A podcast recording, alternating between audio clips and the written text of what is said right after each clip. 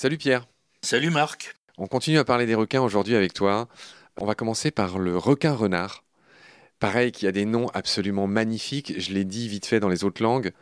En espagnol, pareil, tiburon soro, hein, qui veut dire littéralement le requin renard. En anglais, c'est le célèbre thresher, qui désigne le fléau. Le fléau qui sert à battre le blé pour en extraire les grains, euh, pour séparer le bon grain de l'ivraie. Alors pourquoi ce requin s'appelle comme ça? Quelle est la particularité de ce requin, Pierre? Alors d'abord, c'est Aristote lui-même hein, qui l'appelle alopex, c'est-à-dire renard, euh, dans son Histoire des animaux. Et il fait remarquer que ce poisson est très astucieux, que par exemple quand il est pris à l'hameçon, eh bien il s'efforce de remonter le long de la ligne pour venir couper la ligne et se libérer.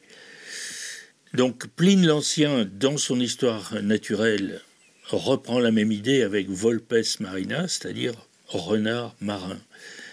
On a tout le monde en fait à constater l'habileté de ce requin renard qui en plus a une très longue queue comme un renard et euh, il l'utilise pour euh, estourbir les poissons, les rassembler euh, en faisant toute une danse autour d'eux en agitant sa queue et une fois qu'il a rassemblé ses proies, il fonce dessus donc un requin vraiment très astucieux. Le nom anglais du requin renard vient de thresh, qui est cet outil qui sert à battre le blé. Voilà. L'anglais fait donc référence à la technique que tu viens de décrire, Pierre, c'est-à-dire qu'en fait, il rassemble des poissons, comme le font beaucoup, hein, en boule, en bowl en anglais, et après, chacun a un peu sa technique, mais le thresher, il estourbit, il étourdit les poissons en les tapant avec sa très longue queue, qui dépasse parfois la taille de son corps. C'est un requin qui a une queue dont le lobe supérieur est incroyablement long, donc il fouette avec sa queue. Pierre, parle-nous du nom scientifique, du nom binominal latin de ce requin qui est euh, un modèle du genre. Oui, encore un pléonasme, Alopias vulpinus. Donc Alopias, ça vient d'Alopex, le renard en grec, vulpinus de vulpes, le renard en latin. Donc ce requin s'appelle deux fois renard, deux fois renard dans son nom latin. Une fois en grec, une fois en latin. Mais ça, l'inné est coutumier hein, de cela. On a l'autre exemple qui est très très connu, qui est Ursus arctos, Là, c'est l'inverse, c'est le nom de genre qui est latin, Ursus, et en grec, Artos, l'ours. Donc on a le latin et le grec dans la même expression. Oui, ça me fait penser au roman de Victor Hugo qui s'appelle L'homme qui rit, dans lequel Hugo a baptisé le loup qui accompagne le vieux monsieur qui recueille l'enfant au début, il l'a baptisé euh, Homo.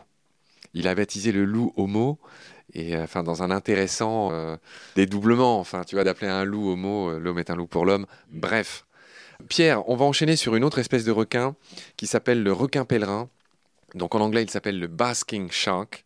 Intéressant. Tout basque en anglais, ça veut dire en gros se dorer la pilule, hein, s'allonger au soleil. Donc c'est un requin qui est souvent près de la surface. En allemand, il s'appelle le Riesenhai, ce qui veut dire le requin géant. Et c'est vrai, Pierre, tu pourrais peut-être commencer par nous dire que le requin pèlerin, c'est tout simplement le deuxième plus grand requin, et c'est le deuxième poisson le plus grand de tous les océans. Je dis bien poisson. Poisson, oui, au sens large, y compris euh, requin et raie. D'ailleurs, euh, son nom latin d'espèce, c'est Maximus, le plus grand. Tout simplement parce qu'on n'avait pas encore vu le, requin-baleine, qui va évidemment détrôner à la première place. Alors, ce qui est très intéressant dans Requin pèlerin, c'est qu'aujourd'hui, on pense à pèlerin parce qu'on sait que ce requin fait de longues migrations dans les océans, comme un pèlerin et un pèlerinage. Sauf que cette chose-là n'était pas complètement perçue et connue en 1916 quand Henri de Blainville a, nommé ce requin. Et quand on lit ce que dit Blainville, en fait il l'a nommé pèlerin à cause de la conformation de sa tête et de ses branchies qui lui font comme une espèce de capuchon de pèlerin. Voilà. Et donc euh, c'est ça l'origine de son nom. Hein.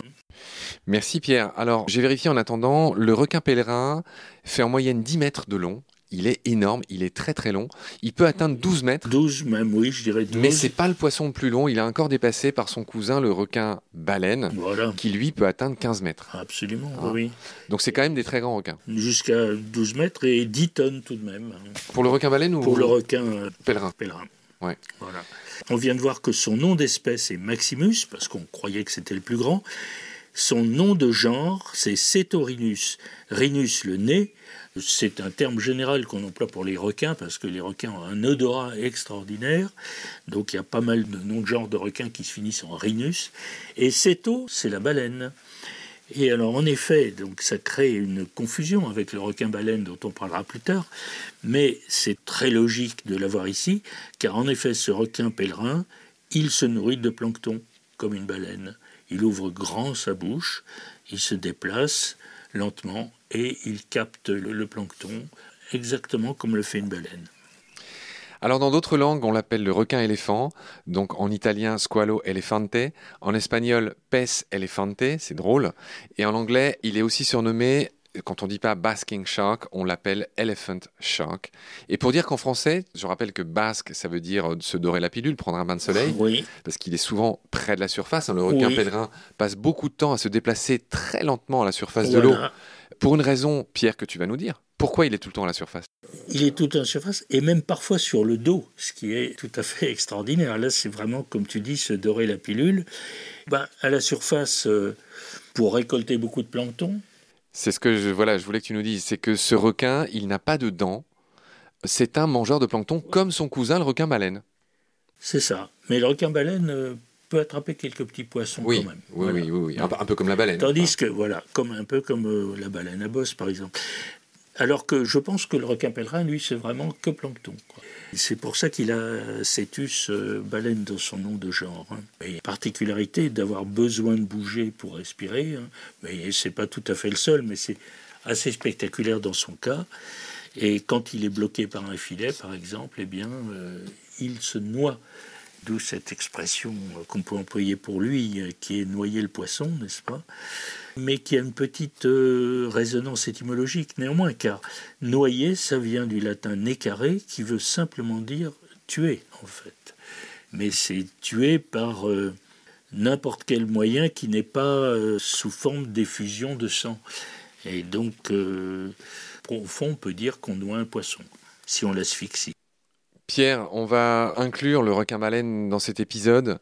Donc lui, ben voilà, hein, c'est le plus grand, on, l'a dit juste avant. C'est aussi un mangeur de plancton. Donc là, pour le coup, il s'appelle baleine dans toutes les langues. Whale shark, Walhai en allemand, tiburon ballena en espagnol, squalo balena en italien. Il a un nom, un nom scientifique assez pareil, intéressant. Il s'appelle le Rhincodon typus. D'où vient ce nom, Pierre? Alors, rincodon de Ridney en grec qui est la râpe. Et odus odonton, à nouveau la dent. Hein. Quand on a odon, c'est toujours la dent. Alors, il a une morphologie de dents très particulière qui forme des espèces de cylindres râpeux. Et avec ces dents qui se régénèrent, hein, tous les requins sont comme ça, ils perdent leurs dents et les dents repoussent. Donc il a une sorte de râpe euh, comme système euh, dentaire. Donc un typus Typus, euh, c'est un petit peu inattendu, mais normalement, ce qu'on appelle un genre monotypique, c'est quand il y a une seule espèce du genre. C'est le cas, justement. Il y a une seule espèce dans typus. C'est probablement une évocation de cela.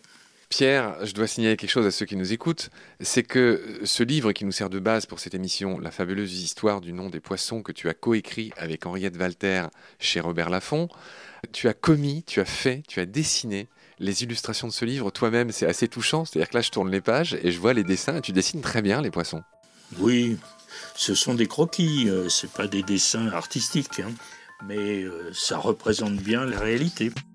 Très bien Pierre. Sur cette notion de requin-baleine, on va finir l'épisode. Prends soin de toi et je te dis à la prochaine. Salut Pierre. À bientôt. Salut Marc.